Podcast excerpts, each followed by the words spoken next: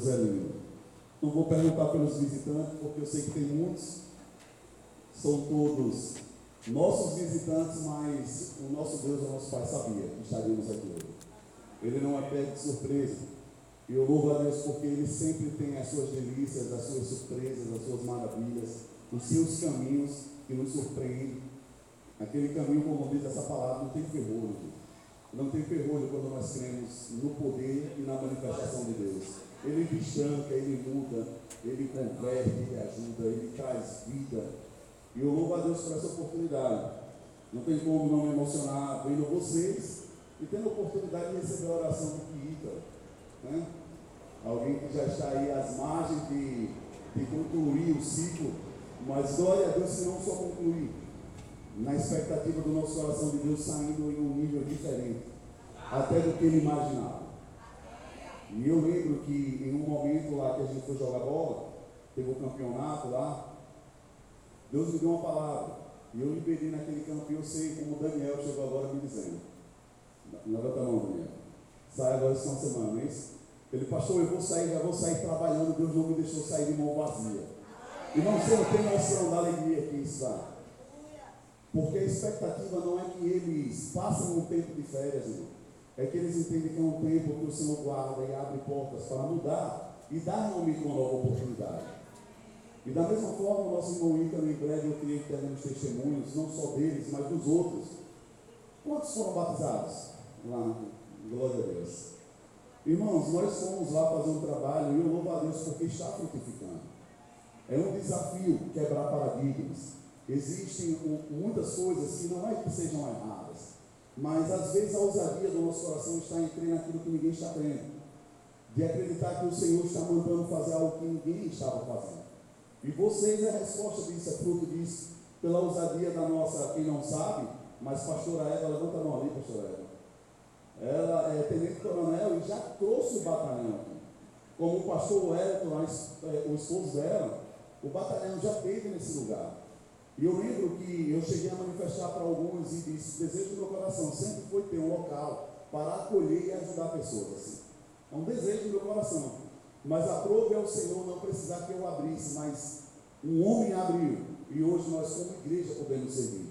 Irmão, não importa qual é o meio que Deus vai levar, o que importa é que no final Cristo seja glorificado. Amém, irmãos? Então, sintam-se abraçados por esse lugar. Eu te disse que Deus ia dar honra de mim aqui um dia. Já abriu três, né? Quatro. Glória a Deus. Todos vivos, irmãos? Amém. Antes de também acompanhar o fluxo do rio, eu queria que lá do final você levantasse a mão e vocês olhassem para trás, a mão do nosso presbítero Emerson. Levanta a mão, bem alto lá para a igreja que veio. A igreja orou pela senhora. Olha lá. Deus é fiel, irmão. Lembra que nós oramos dizendo, eu creio que Deus vai nos dar a oportunidade, não é de ouvir que ela saiu do hospital. Ela vai vir aqui como testemunho. Quem lembra disso? Amém. A glória de Deus, irmão. Ela está aqui e está bem. Glorifica no nome do Senhor. Amém? Queridos, sem mais delongas, vamos ministrar a palavra do Senhor. Hoje nós temos algo para fluir naquilo que Deus colocou no meu coração, um tema penso eu que difícil, mas poderoso quando nós entendemos. É, manipular versus discipular. São palavras que estão no nosso contexto o tempo todo e nós, às vezes, não percebemos.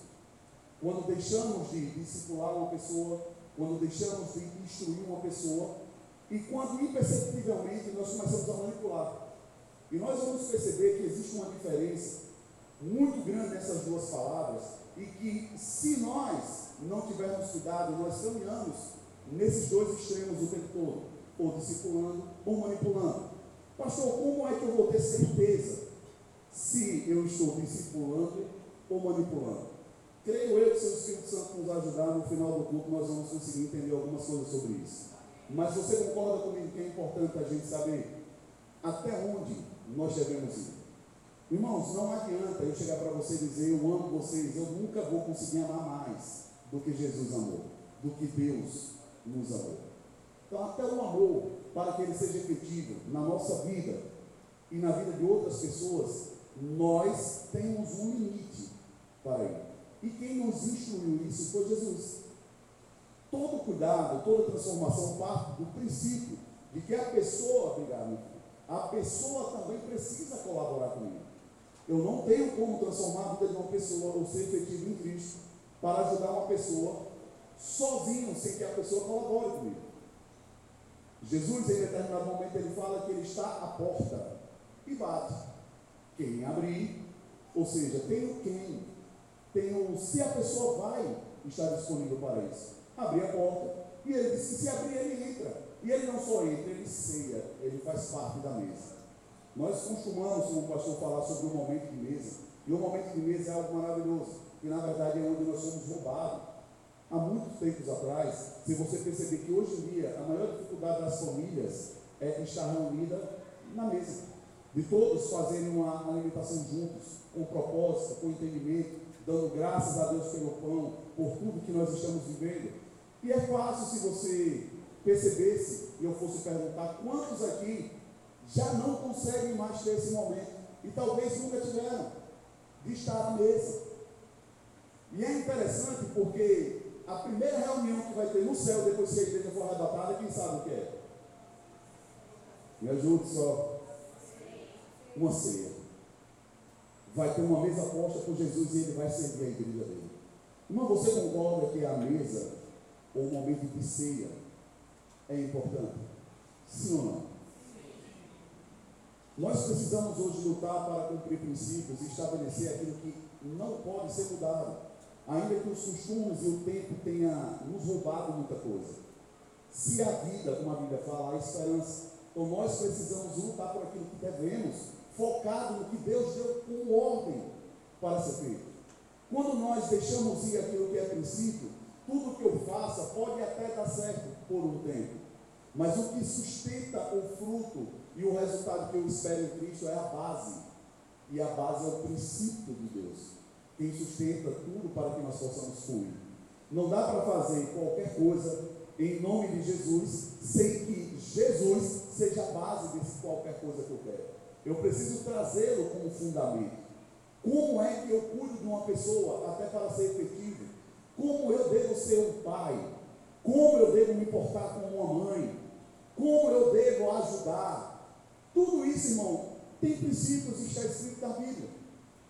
Às vezes nós vemos muitas coisas acontecerem e coisas que começaram bem boas e terminam não terminando como as pessoas esperavam. E quando nós vamos buscar foi o princípio que foi quebrado, algo que não deveria ter sido mexido. Como a doutora Jane falou, irmão, não tem como a gente salvar uma pessoa apenas de um desejo uma técnica. É necessário a gente reconhecer que Deus é o único caminho que traz salvação. E é, nós tivemos a oportunidade de ir lá comer uma feijoada maravilhosa e bater um papo sobre essas coisas. Porque a Bíblia fala sobre corpo, alma e espírito. Nós precisamos trabalhar nas três esferas, não faz sentido seguir um caminho contrário a esse, porque é Deus que estabeleceu assim. Então eu posso remediar por um tempo e conseguir um resultado. Mas por que, que ele não é duradouro? Por que, que ele não se tornou eficaz? Porque não houve o acompanhamento ou o plantio, como ela disse. Eu preciso, em vocês aqui, eu já passei por um processo não apenas quinta. O Senhor ele me livrou e transformou minha vida de uma forma milagrosa. Quem sabe eu não vou ter oportunidade de qualquer dia desse com Mateus ir lá e contar um pouco do meu testemunho. Mas para vocês entenderem, irmãos, que se eu tivesse vivido o milagre que eu vivi, mas eu tivesse permanecido em Cristo, de nada serviu um milagre. Então tem muitas pessoas buscando o um milagre e às vezes até recebe, mas se não estiver plantado, vai ser levado pelo vento. Porque o que nós precisamos é discernir o que é que nos leva a cair na recorrência dos erros que estamos caindo, quais são os gatilhos. Por que, que nós funcionamos desse jeito quando inclusive não queremos? Essas respostas só Jesus pode nos dar. Inclusive, por quê? Porque ela pode estar em um campo da nossa história que nós desconhecemos. Eu vou pedir que eles liguem lá o, o bebedouro, por favor. Quando essas coisas não são respondidas, a angústia do nosso coração só aumenta. Por quê? Porque nós queremos dar resultado para pessoas. Não, agora eu vou conseguir, eu vou fazer. E sem mais nem menos, sem perceber, nós nos pegamos no mesmo erro do. Isso vai roubando a nossa autoestima, a nossa coragem, a nossa força. E glória a Deus que Jesus tem força suficiente para nos levantar, nos curar e nos mostrar um caminho diferente, possível de ser seguido. Amém? Amém. Manipular versus discipular. Quem sabe aqui, para a gente interagir, qual foi a última ordem deixada por Jesus para os seus discípulos? Glória, esse povo está afiado. Exatamente. Ide e fazei discípulos. Esse texto está em Mateus, no capítulo 28, a partir do verso 19, nós vamos ler. 19 e 20. Aleluia. Glória a Deus. Vou começar lendo. Portanto, ide, fazei discípulos de todas as nações, batizando-os em nome do Pai e do Filho e do Espírito Santo, ensinando-os a guardar, diga comigo, ensinando a guardar. Só quem está vivo, ensinando a guardar todas as coisas que eu vos tenho mudado, todas ou algumas. Agora você percebe que não é tudo que eu tenho falado, porque se Jesus estivesse chegando aqui e dissesse, eu quero que vocês guardem tudo que eu tenho falado. Às vezes nós estamos conversando e tem coisas, palavras que nós soltamos que não é relevante. É apenas palavras no contexto de uma conversa. Mas aqui, ele está falando que ensinando a guardar todas as que eu vos tenho mandado. Ou seja, dentro da conversa, do que ele conversava com seus discípulos, tinha palavras que ele não dizia que eram apenas palavras ou ensinamentos, ele dizia é mandamento. Eu estou dizendo para vocês, isso aqui é uma ordem, vocês precisam cumprir. Logo eu entendo que se eu não cumpro, por ele estar chamando a atenção, é um pilar que eu preciso ter entendimento. Se eu não faço isso, eu não posso exigir aquilo. Porque todas as promessas do Senhor têm nele mesmo o sim e o amém. Se eu quero receber as promessas de Deus, eu cumpro nele mesmo o sim e o amém. Quando ele diz, faça isso, Senhor, eu fiz. Aí ele vai dizer, amém, está liberado. Porque é dele que vem. Então é a ele que eu preciso trazer resposta. É a ele que eu preciso dar o meu coração e a minha atenção. Então, se Jesus está dizendo, guarde todas as que eu vos tenho mandado, aí, ponto e vírgula. E eis que eu estou com vocês, convosco, todos os dias, até a consumação dos séculos. Amém. O que é, que é interessante? Existe uma ordem e é a última ordem. Quando eu vou conversar com uma pessoa, eu converso diversas coisas, mas no final, antes de me despedir, ou despedi-la, eu vou chegar para ela e vou chamar a atenção daquilo que eu sei que é muito importante, é relevante. O último mandamento dele é façam discípulos. E quando fizer, ensine-os a guardar alguns mandamentos. Não são todas as palavras. Diga comigo, eu preciso aprender a guardar os mandamentos que guardam a minha vida, para que eu possa esperar dele o cumprimento das promessas. Amém, irmão? Não dá para a gente esperar algo de Deus se eu não estou fazendo o que ele pediu que eu fizesse. Não faz sentido, gente. Na verdade, eu acho que isso beira o nível da nossa imaturidade. Quando nós gritamos, e isso eu digo todos nós nos incluindo nisso, quando nós queremos requerer algo que legitimamente eu sei que eu não tenho participação nisso. Eu sei que na verdade, e às vezes eu estou no extremo disso. Como eu quero receber de Deus bênção se eu estou andando em caminhos de transgressões? Quando ele mesmo disse que se eu escolher a bênção, existe um caminho para trilhar. Se eu não trilhar esse caminho, eu estou trilhando o caminho oposto. Não dá para eu trilhar no caminho oposto e querer a bênção que está do outro lado. Vocês estão comigo até aqui? Por isso ele guarda esses mandamentos. Quando ele deixa por último, eu gosto de falar isso para os meus filhos, quando eles vão saindo assim, vem cá. Lembre quem você é. Você não precisa que alguém te diga, porque você sabe em casa que você é precioso, que você é precioso, você é filho de Deus. Você não precisa mostrar a ninguém que você é melhor do que ninguém. Você sabe as suas qualidades e assim não sabe ainda, Deus vai te revelar. Pode ir embora. Libero meus filhos e tento liberar sempre com essa palavra. Porque a nossa insegurança vai fazer com que quando nós chegamos na frente de pessoas, nós queremos mostrar resultado. Nós queremos mostrar uma qualidade ou um potencial que não é necessário. Isso, na verdade, só nos mostra que estamos inseguros. E por falta de afirmação, nós queremos ser aceitos. E quando queremos ser aceitos, chegamos mostrando nossas qualidades. Quando, na verdade, a Bíblia fala que não seja a minha boca ou a sua boca que dê testemunho de si, em si é do estrangeiro. Se tem alguém que deve falar da minha ou da sua vida, são as pessoas. E aqui eu vou te falar, as pessoas falam, sim ou não? O problema é que às vezes fala mal. Porque o nosso testemunho e os motivos que nós damos não é bom. Quando nós damos testemunhos bons, às vezes ainda, tem pessoas que se levantam para falar mal, mas de qualquer forma o princípio está estabelecido. Eu não preciso falar da minha vida. O estrangeiro ou a outra pessoa vai falar. Agora, se eu quero que falem bem, eu me esforço para andar em um caminho que resulte nesse fruto, de que quando lembrem de mim, diga, fulano é uma bênção. Ah, você está falando daquele mesmo ciclano? Ele é uma bênção, cara. Ah, mas ele errou. Se ele errou, eu tenho certeza que ele está tentando consertar, porque eu conheço o pé. Posso ouvir um amém? Amém. É esse entendimento que nós precisamos seguir. De que eu tenho que ter cuidado é com a minha conduta. Se eu sou assertivo naquilo que Deus mandou eu guardar de palavra, e eu guardo a palavra, Ele me guarda. Ele vai fazer com que os frutos apareçam. Irmão, normalmente eu falo isso aqui, as pessoas dizem que contra fatos não há argumentos. Eu prefiro dizer que contra frutos não há argumento. Irmão, quando você olhar para uma árvore cheia de manga, se alguém chegar para você e falar que não tem manga, ela está se passando de maluco ou de doido. Porque não tem como negar uma árvore dando fruto, irmão. Agora, uma árvore com muitos frutos, ela deixa de receber pedrada? Sim ou não? Nunca. Normal. Pessoas que poderiam esperar serem alimentadas, tem umas que querem apedrejar.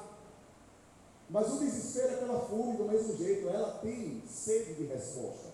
E o seu fruto está dando resposta para ela. Ela só não sabe como receber isso de você. Por isso que às vezes ataca. Mas o desejo dela é pedir ajuda. E eu começo dizendo isso para vocês, principalmente para o batalhão.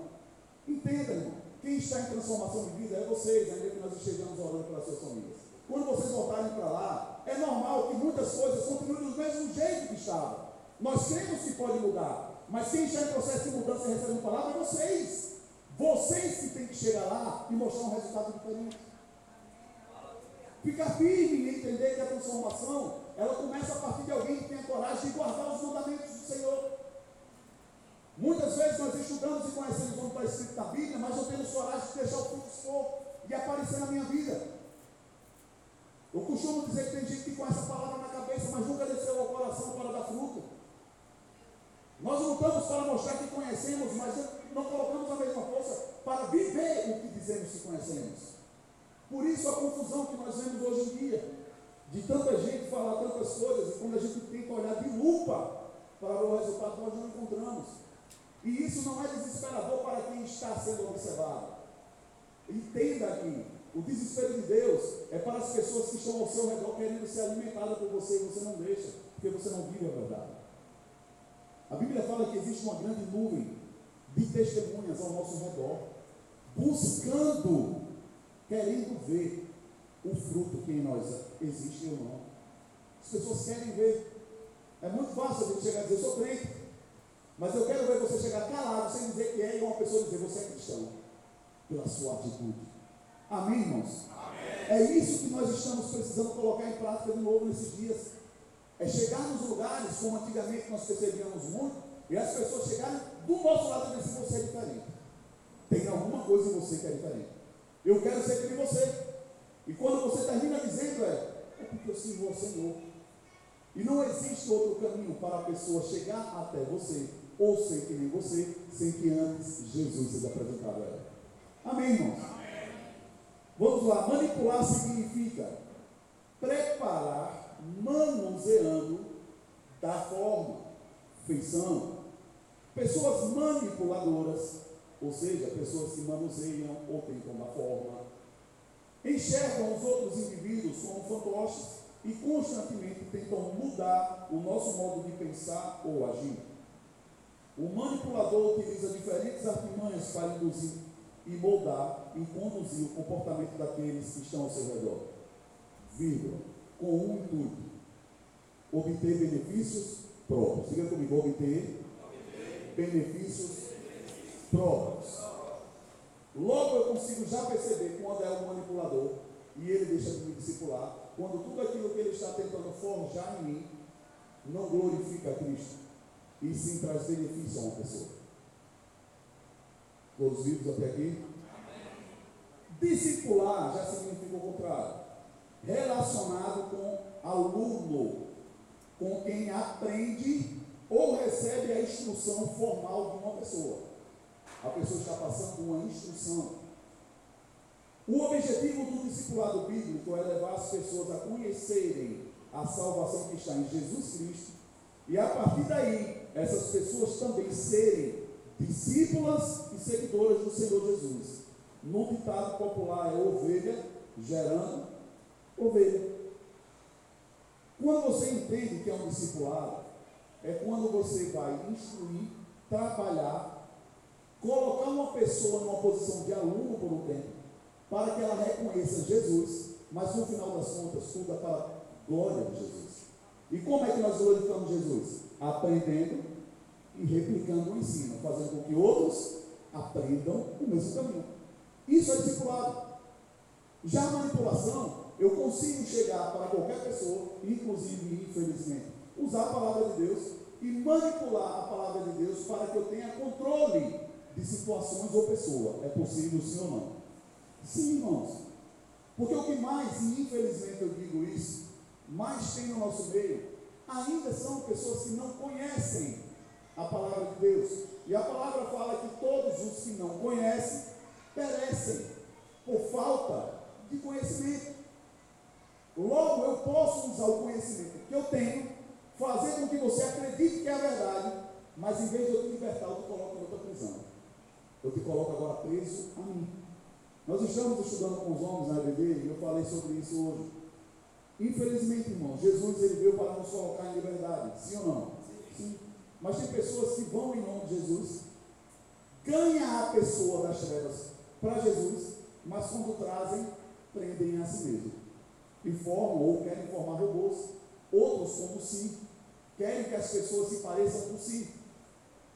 Isso aqui existe um, um detalhe que nós precisamos pensar, porque chega o apóstolo Paulo, em um determinado momento na sua carta, quando ele está ensinando aos seus ouvintes, ele diz: Sejam meus imitadores, como eu sou de Cristo. Veja que ele não está fechando o assunto nele. Façam o que eu faço, do jeito que eu digo, do jeito que eu mando. Ele está dizendo: repitam o que eu estou repetindo, porque na verdade eu estou repetindo o que Cristo mandou fazer. Aqui é onde a sabedoria que nós precisamos ter do discipulado para a manipulação é quando eu sou salvo, mas eu paro em uma pessoa. Por isso que quando uma pessoa cai, muitos são arrastados junto, porque elas não foram levadas e fundamentadas em Jesus. Elas estão fundamentadas em pessoas. Elas acreditam em pessoas. E não que nós não precisamos acreditar, irmãos. Mas nós precisamos entender que todo discipulado ele precisa culminar em Cristo. Nós precisamos criar raiz em Cristo. Nós precisamos frutificar como Cristo pediu que fosse feito. Nós somos um canal onde nós trazemos e levamos para Jesus. E não para aí. Aí agora o comando é: vão e façam discípulos. Como? Como vocês foram feitos. Eu posso ouvir um amém?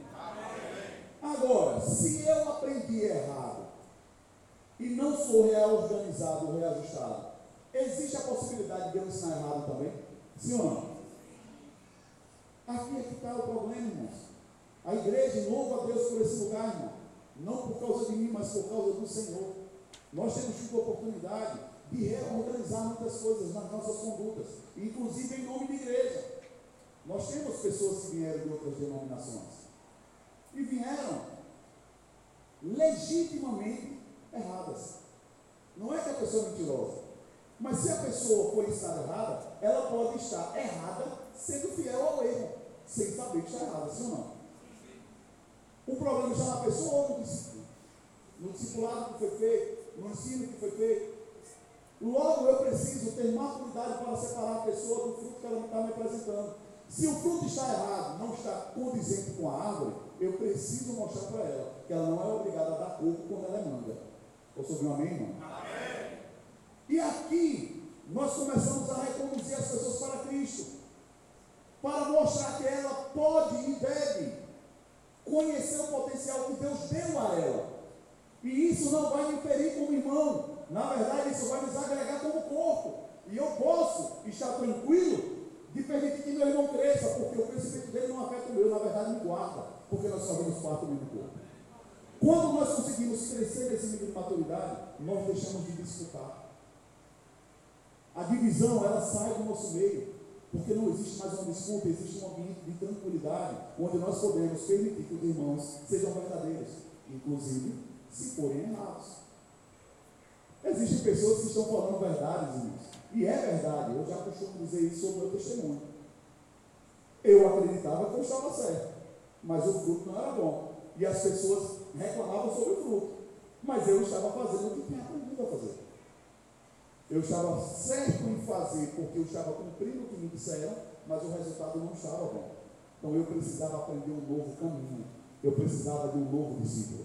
Que chegasse e tivesse coragem de dizer: Você está errando aqui porque nessa hora você precisava tomar outra decisão, você está tomando decisão errada. Isso é amor, irmão. O amor está na coragem de chegar para a pessoa e dizer: Você está errado, ainda que esteja fazendo com seu coração certo, achando que está acertando. Tem pessoas que dizem: Mas eu amo Fulano, mas agem de uma forma completamente destrutiva. Porque é um amor manipulador, um amor que tem que ser do jeito que eu quero, e lembrem que quando Jesus nos amou, ouvindo o comando do Pai, foi para nos pôr em liberdade. Então, o amor verdadeiro, primeiro, me liberta, para me dar o direito de escolher o que seguir. Eu não posso achar que eu estou amando sendo forçado a tomar uma decisão, inclusive, irmão, sobre vida e morte. Jesus nos amou tanto e nos ama que ele chegou. Dois caminhos eu coloco diante de vocês hoje: vida e morte. Vou dar um conselho. Ele não diz obrigado. Vou dar um conselho. Escolha a vida para que viva. Ele só dá um conselho. Por quê? Porque caminhos bons e verdadeiros, eles precisam ser leves. Mas para quem escuta, precisa ter responsabilidade para segurar. Não vou entrar em detalhes, mas teve pessoas que chegou para mim e disse, eu quero transformação. Eu disse, eu preciso ver frutos sobre isso agora. Eu quero ver o fruto. Porque eu até acredito que você deseja. E desejar é uma coisa, mas ter a responsabilidade para mudar é outra. Então tem pessoas que estão sendo verdadeiras quando dizem eu quero mudar. Não é que ela não quer. Ela só não está sendo responsável por aquilo que ela está desejando. Precisa colocar força para que haja uma sinergia e gere uma transformação em Cristo. Vocês estão comigo até aqui? Está todo mundo tão silêncio. E falando sobre essa questão de manipulação, sobre tudo que nós estamos querendo chegar sobre o discipulado, hoje em dia, tudo que nós mais percebemos que é roubado de nós é o tempo. Por que, é que eu acho que o batalhão ou qualquer outro trabalho que tire a pessoa da sua redoma de, controle de tempo e ela passa agora a se adequar a um sistema que tem um, um cronograma. Eu não lembro qual foi o nome dos caras que estava lá, o carequinha, que comandou o jogo. Gilmar, né? Araújo. E eu conversando com ele e falei para ele, o que é que logo no batalhão eles pegam de cara um problema? Cumprir regras. Senhor Ando, me ajuda aí. Cumprir regra.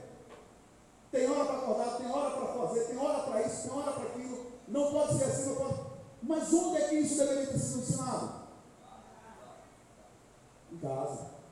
Se eu errei lá atrás, mas Deus quer consertar, onde é que ele vai mexer? No mesmo lugar que não foi mexido lá atrás, na oportunidade que eu der, ele vai dizer: Vamos recomeçar? Foi lá atrás, cara. Aí eles começam a remir o tempo, cuidar bem do seu tempo. E hoje em dia as maiores estratégias de Satanás é para roubar o nosso tempo. E olhe, que eu digo, hoje tem mais ferramentas. Mas desde sempre foi assim.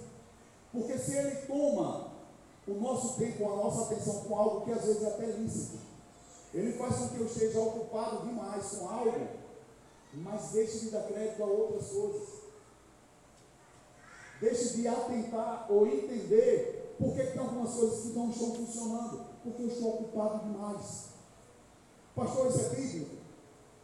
Tem um determinado momento na Bíblia que Moisés, como um grande libertador, ele chega para dar uma ordem ao faraó. Faraó, Deus mandou eu vir aqui para que você deixe o povo dele ir até o deserto adorar. Deixe eles saírem daqui e eles vão a uma distância de três dias para adorar. Eu só quero um tempo, que eles tirem um tempo para adorar Deus. Deus está querendo ouvir a adoração do seu povo. E Faraó, quando escuta aquilo, ele diz: esse povo está ocioso. Para estar tá pensando em adorar a Deus, para estar tá pensando nas coisas de Deus, o que é que esse povo está ocioso? Está com tempo livre. Diga comigo, tempo livre. Satanás sabe que se eu tiver um pouquinho de tempo livre, Deus vai surgir no meu coração, porque eu vou começar a pensar melhor nas questões da minha vida. Se ele sabe que se eu tiver tempo para pensar, eu vou terminar chegando em Deus, o que é que ele faz? Ele me sobrecarrega. E quando ele chega nesse entendimento com o povo, ele diz: o povo está ocioso. O povo, ele pisava o barro misturado com a palha para fazer bloco, tijolo para as construções do Egito. Mas o povo, ele tinha a incumbência de apenas pisar. O material chegava e eles pisavam para preparar a massa para que o bloco fosse feito. Mas quando surgiu o desejo de adorar o Senhor, faraó disse: eles estão com tempo de sobra. Agora vocês não vão receber o material. Agora vocês vão buscar o barro, vocês vão buscar a palha e ainda quero que vocês entreguem o mesmo resultado. Posso ouvir uma mente entendeu? Faraó dobrou o trabalho, mas não baixou a meta. Ele disse, eu quero a mesma quantidade. O que é que ele está fazendo com isso? Tomando todo o tempo. Quando nós pensamos nisso, é difícil de você perceber que tem muita gente que licitamente trabalha demais e tem até um desejo no coração bonito. Eu quero dar o melhor, eu quero fazer o melhor. Na verdade é porque eu quero. Tem algum problema nisso, irmão? Sim ou não? Me ajuda. Só tem um. Quando no meio de todos os meus desejos do eu quero, não tem o eu sou. Eu vou dizer tudo.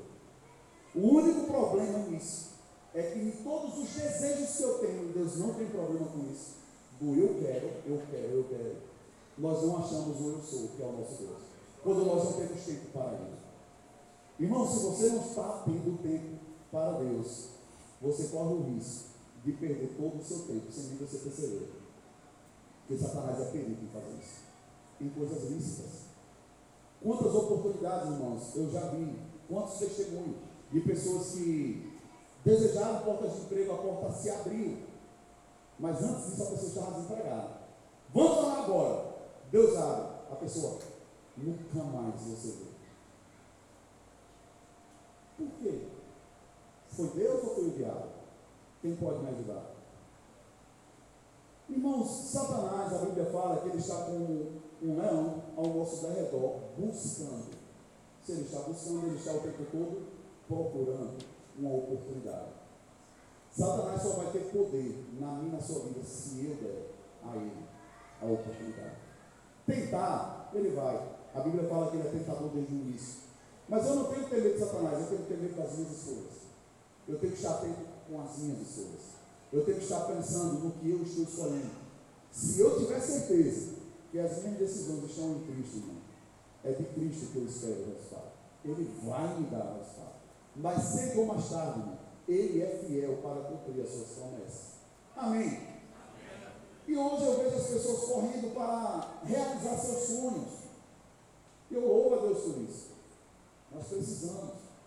Mais uma vez eu digo, o problema é quando Deus não cabe nesses sonhos. Às vezes tem pessoas que para espiritualizar coloca Deus falou comigo eu vou chegar em tal canto. Se Deus falou, Ele vai te levar. Se Deus falou, Ele vai criar condição. Mas você vê a pessoa fazendo um esforço sobrenatural para conquistar, mas você não vê o mínimo para se tornar. Isso não muda. no seu pensamento, na sua postura, no seu caráter, nas suas escolhas, mas está buscando algo no nome de Deus. Mas nunca muda. É o exemplo que eu dei da, da, da árvore. É uma árvore que nunca mostra o fruto que diz ser. E às vezes, porque está tão ocupada, está tão sem tempo, que não consegue parar e se olhar no espelho e dizer, será que eu estou me transformando em alguém? De nada vale passar um tempo naquele lugar, irmão, se esse tempo não for aproveitado como deve. E para quem eu já tive a oportunidade de falar, inclusive para Ícaro, que é direta. Cheguei para ele e disse, irmão, você não deve pensar uma vírgula sobre nada aqui fora, sim ou não? Você vai ter muita oportunidade de pensar sobre você lá dentro. Aproveite esse tempo e pense sobre você. Por quê? Onde foi? Como aconteceu? Como eu posso transformar? Como eu posso mudar? Aproveite esse tempo em Deus. Antes dele perceber, Deus abriu uma porta. Quando ele chegou para mim, eu disse: cumprir o tempo? Não, então cumpre. Porque Deus é um Deus de início, de meio e fim. Às vezes a porta abre no meio, mas não significa que eu tenho que abandonar o que eu pensei que ia fazer. Eu tenho, eu tenho que ir até o fim. Eu posso ouvir um amém? Esse é um dos problemas sobre a salvação. Quantos são salvos aqui? Quem tem certeza levanta a mão. E se eu te falar que nós só vamos ser salvos no fim? Estamos em um processo. E se nós não tivermos muito cuidado sobre isso, nós nos confiamos tanto no eu sou, que eu substituo Deus no meu coração e eu que sou Deus no negócio, eu sou salvo. A única coisa que eu tenho convicção é que se eu estou guardando ou não os mandamentos. Se eu estiver guardando, eu estou salvo em Cristo. Mas é Ele que me salva no final. É tudo sobre Ele. Se nós não tivermos cuidado, nós chamamos a responsabilidade para uma posição de que somos muito longe. Sabemos demais e já estamos prontos. No primeiro sim está no chão de novo. Aí a gente vai dizer, rapaz, como é que foi a palavra não funciona?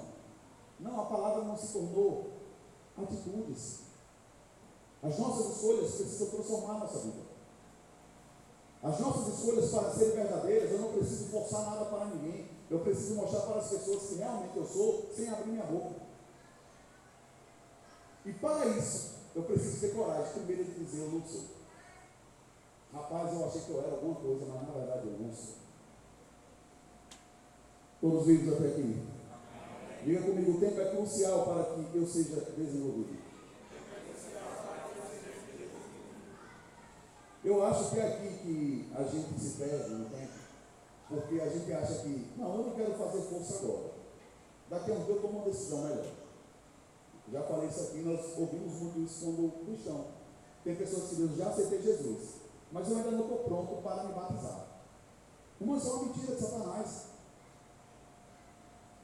É uma mentira de Satanás que tem prendido muitos, tendo a oportunidade de dizer sim a Jesus, realmente, em atitude, Fica, mas ele sabe, no coração sabe. Tenha certeza que sabe. Inclusive que você vai tomar uma decisão verdadeira. Porque quando você aceita Cristo, a primeira coisa que você quer é cumprir os mandamentos. Eu posso ouvir um amém? Quando você é um cristão dizendo, eu sou, irmão, você precisa sentir cheiro de Cristo na atitude da pessoa. Quando não tem evidência, irmão, não é que eu vá julgar uma pessoa, mas me põe uma dúvida. Como é que é se eu não consigo ver? Se a pessoa diz que aceitou Jesus e o batismo é morrer para o mundo, isso é um ato que eu vou fazer publicamente daquilo que eu já decidi no meu coração. Por que eu não faço publicamente? Porque na verdade eu não quero mostrar para as pessoas o que eu digo que decidi no meu coração. E é um engano. Da mesma forma como as pessoas dizem, mas eu sou cristão. Por que você não age como? Ah, porque se eu andar com a Bíblia, todo mundo vai saber que eu sou. Se eu mudar minha roupa, todo mundo vai saber que eu mudei. Se eu mudar isso, as pessoas vão saber. Então o objetivo parece ser esconder para os outros e os outros que precisam ver que Cristo transformou a minha vida.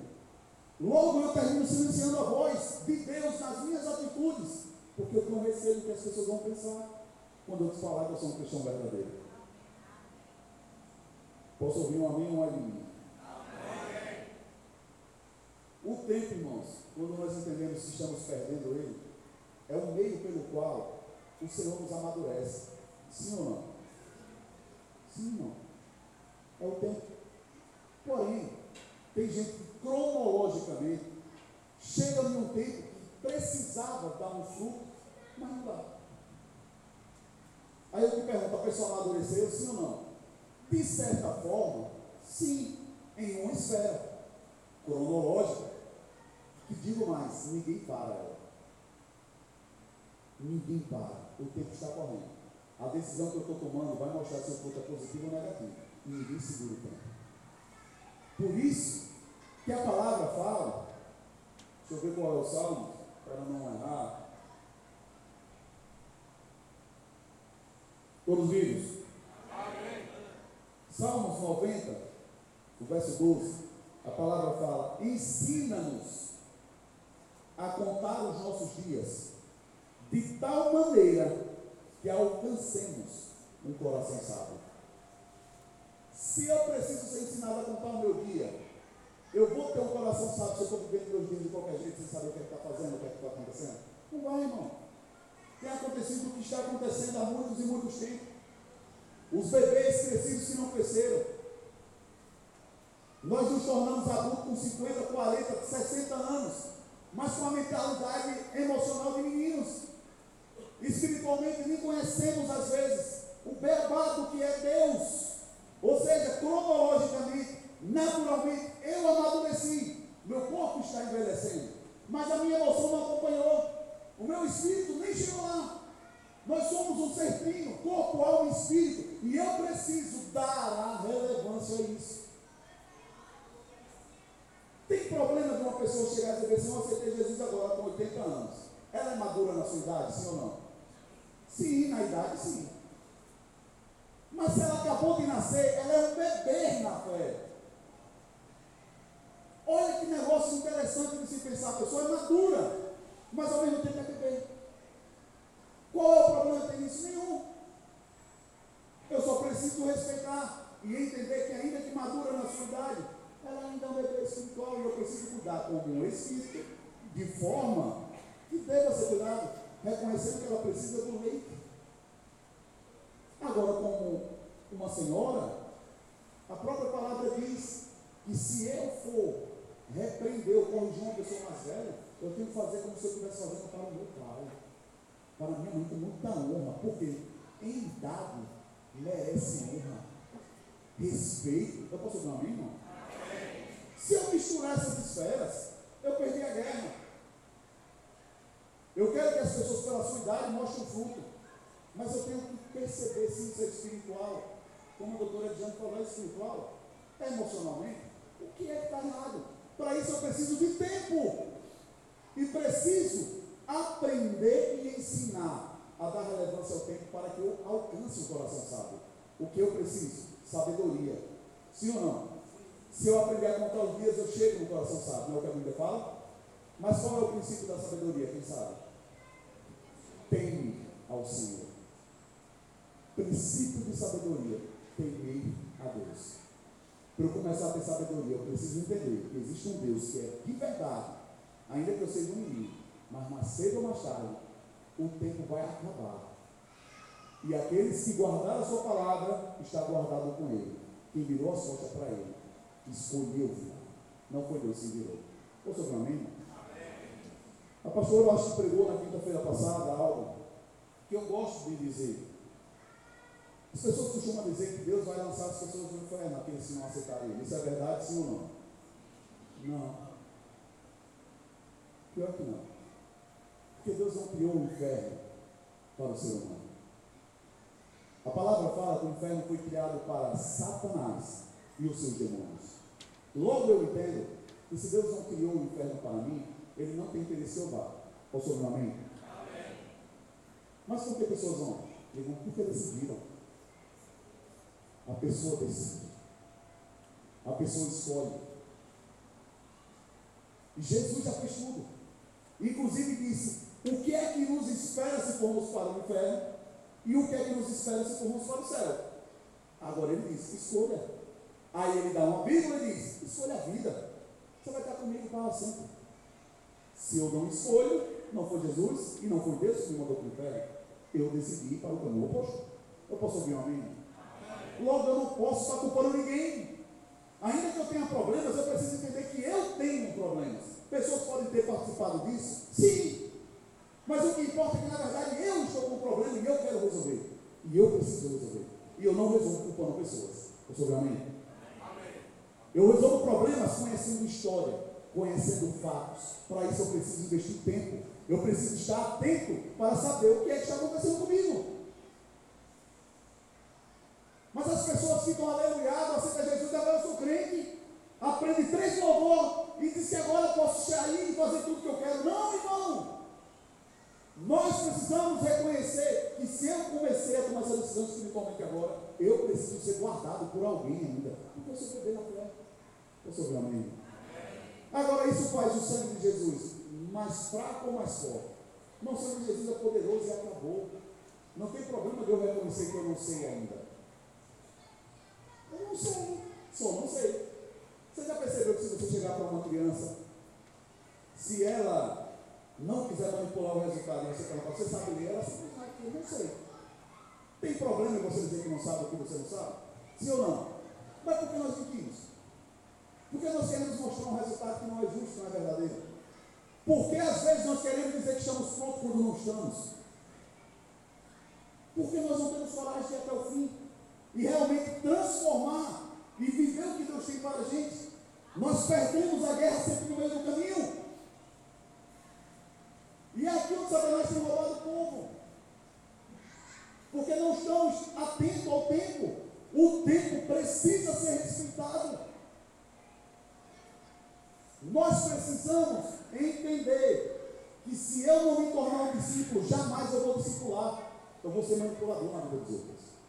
E para me tornar discípulo, eu preciso aprender a guardar. E para eu aprender a guardar, eu preciso aprender o que é que eu vou guardar. Ou seja, eu preciso ter tempo. Eu posso ouvir um amém? Hoje você me vê como pastor, mas eu não nasci e caí aqui de pastor. Não, não, não. Está ali minha sogra, pastora. Me discipulou, me ajudou muito, minha esposa. Mas no início, a gente conversando e namorando, vou falar vocês vão mas tudo bem. Eu cheguei para vez e disse, onde é que está aquele versículo, água mole, cada dura, tanto bate até que fura. Eu achava que era um versículo, irmão. Todo mundo dava risada. Mas eu estava achando que era. Até descobri que não era. Depois que eu descubro, eu continuo falando. Não, aprendi.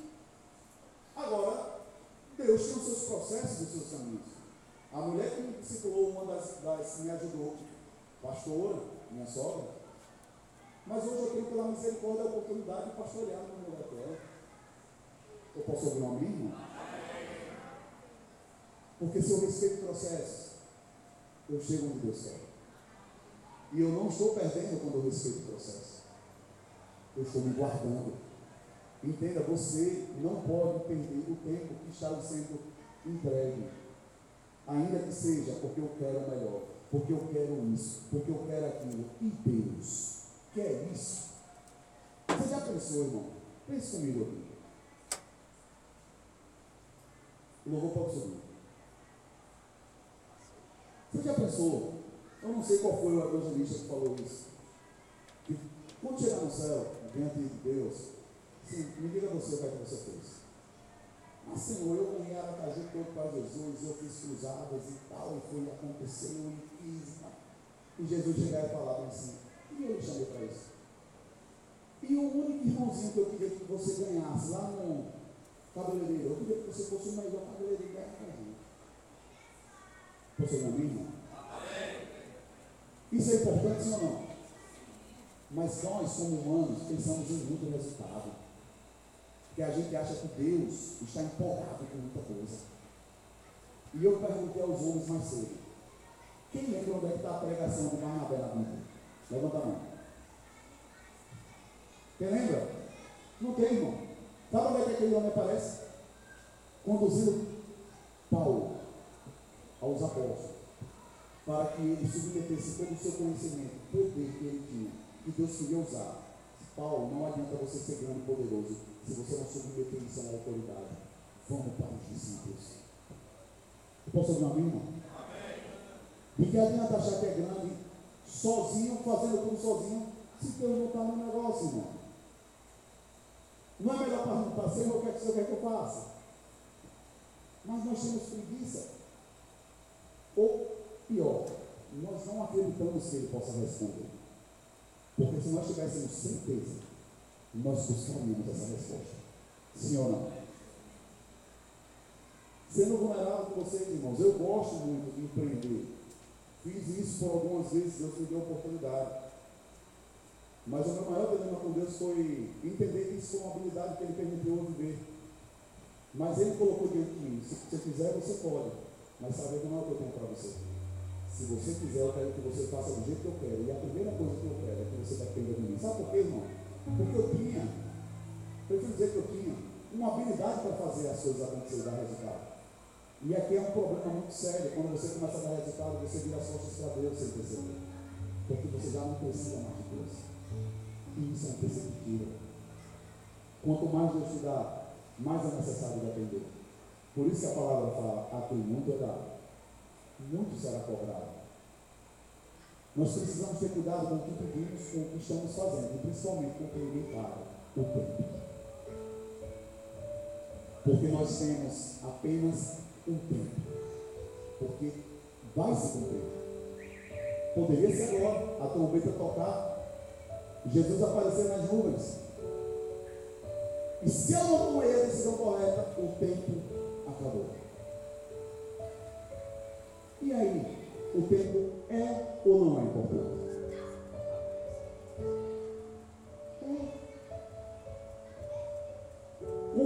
quer ou não quer alegrar o seu filho? Sim ou não? Sim. Mas o desejo real de todo pai maduro deveria ser que o seu filho amadureça e desfrute das coisas que a maturidade pode dar. Porque uma criança, ela é dependente, mas um adulto maduro, ele se torna gerador de felicidade e alegria para Deus. Se o desejo é ir, então eu preciso ter o que levar. Para eu ter o que levar, eu preciso de ser dependente. Eu preciso gerar para dar. Essa é a maturidade. Quantos dos homens que estão aqui poderiam, se quiser, me falar se tem problema com o pai ou teve problema com o pai? Levanta a mão para mim. Levanta a minha pé, veja Eu poderia dizer que são todos. Agora Deus que são poucos. Porque a Bíblia, ela, a palavra de Deus, ela é tão perfeita em seu equilíbrio que Deus sabe que se ele pegar uma matriz, ele pegar uma família e der todo o recurso para que ela multiplique o que ela está recebendo, o projeto não falha. Se o projeto falhou, não falhou na execução, falhou na transmissão. Aquilo que eu precisava ensinar, eu não ensinei. Logo quando você não teve, você começa a funcionar defeituoso. Aí as pessoas identificam um problema. Fulano está dando trabalho. Mas não é que não seja, realmente está. Mas por quê? O que é faltou? E aqui, irmão, é onde a igreja, o batalhão, escolas e pessoas entram como o braço de Deus. Você, você pode mudar a sua história, você não precisa repetir. É possível, mas como meu pai, não esquece. Existe um Deus que é Pai, que está no céu. E existe um outro caminho para seguir. Agora é um caminho desafiador. Por quê? Porque vai contra tudo que eu aprendi. Eu vou precisar me desconstruir para me tornar uma pessoa. Posso meu amigo? É só esse o caminho. Mas fulano me feriu, feriu. Feriram Jesus, cuspiram nele, jogaram ele no chão. Ele parou para responder.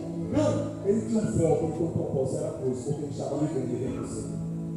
Se você colocar como foco Jesus e a cruz, pensando em salvar sua família em justificar ou julgar, ninguém te paga, inclusive nem eles. Mas nós precisamos olhar para a cruz, olhar para Jesus, enquanto há tempo. O tempo é tudo que nós precisamos. E o interessante é que quem tem celular aqui? Todo mundo para aqui. Quem tem relógio? No braço de casa. Agora, mesmo que nós tenhamos relógio, é possível nós deixarmos fora do tempo de Deus, ou não? Mas o que é nós jogamos do tempo? Nós jogamos mais tempo, tem mais tempo. Inclusive o pastor, o pastor, você está tomando meu tempo, porque deveria acabar. que saber horas é discernir tempo. É. E o interessante é que nesse exemplo do relógio que eu vi no dia, eu vou ler para você entender. Você nunca vai ver um ponteiro rodando ao contrário, todos eles rodam na mesma direção. Ele só roda para a mesma direção. Ainda que sejam diferentes em tamanho e em velocidade, mas estão unidos no mesmo propósito. O que importa é rodar no mesmo.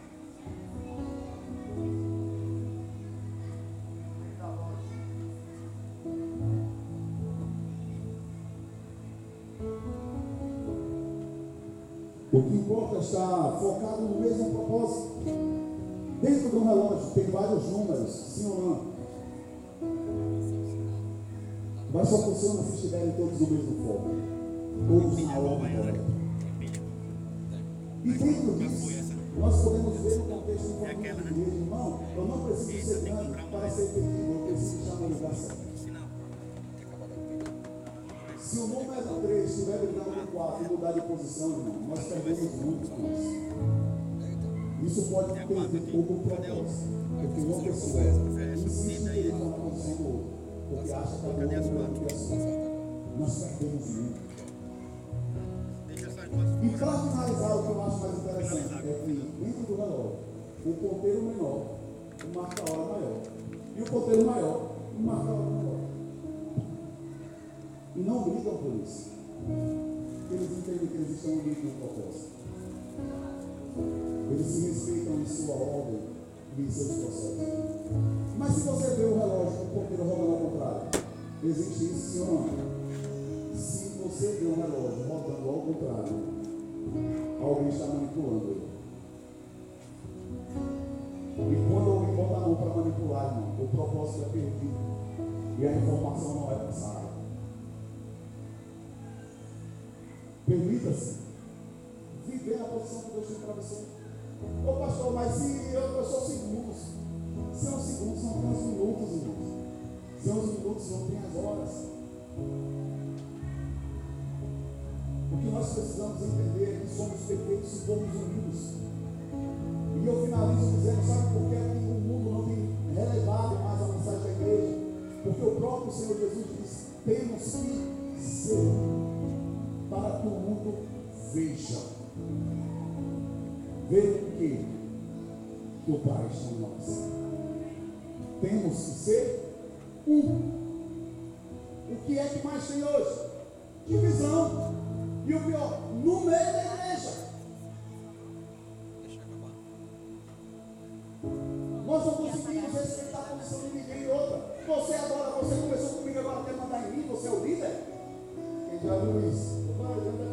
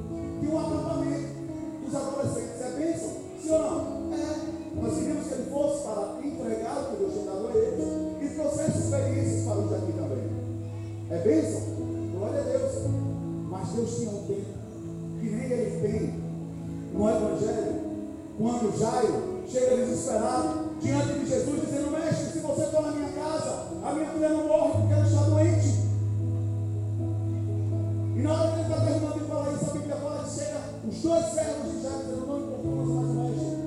A tua filha acabou de morrer. Aí Jesus